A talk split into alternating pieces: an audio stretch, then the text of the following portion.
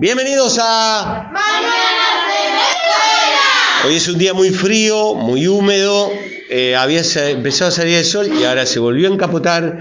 Es nuestro último programa de esta primera mitad de año de Mañanas en la Escuela, séptimo grado, egresados 2021, etcétera, etcétera.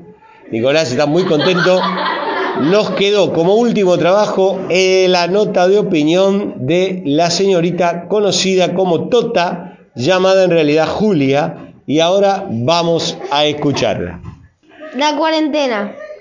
Bueno, como sabemos, no solo en Argentina, sino también en el resto del mundo, hay muchísimos, muchísimos casos y muertes por el coronavirus.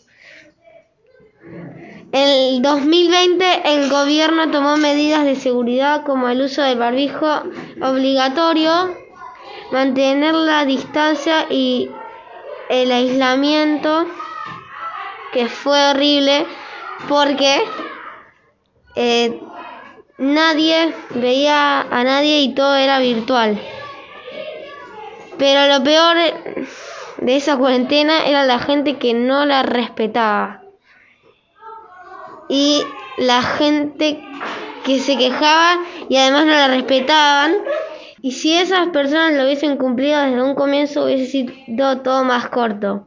Eh, y lo peor es que la mayoría de la gente eh, la cumplió y aún así se quedó todo el año en su casa. Pero bueno, lo importante es que de a poco todo va volviendo a la normalidad. Muy bien, bueno, una opinión sobre la cuarentena, como para cerrar este año este,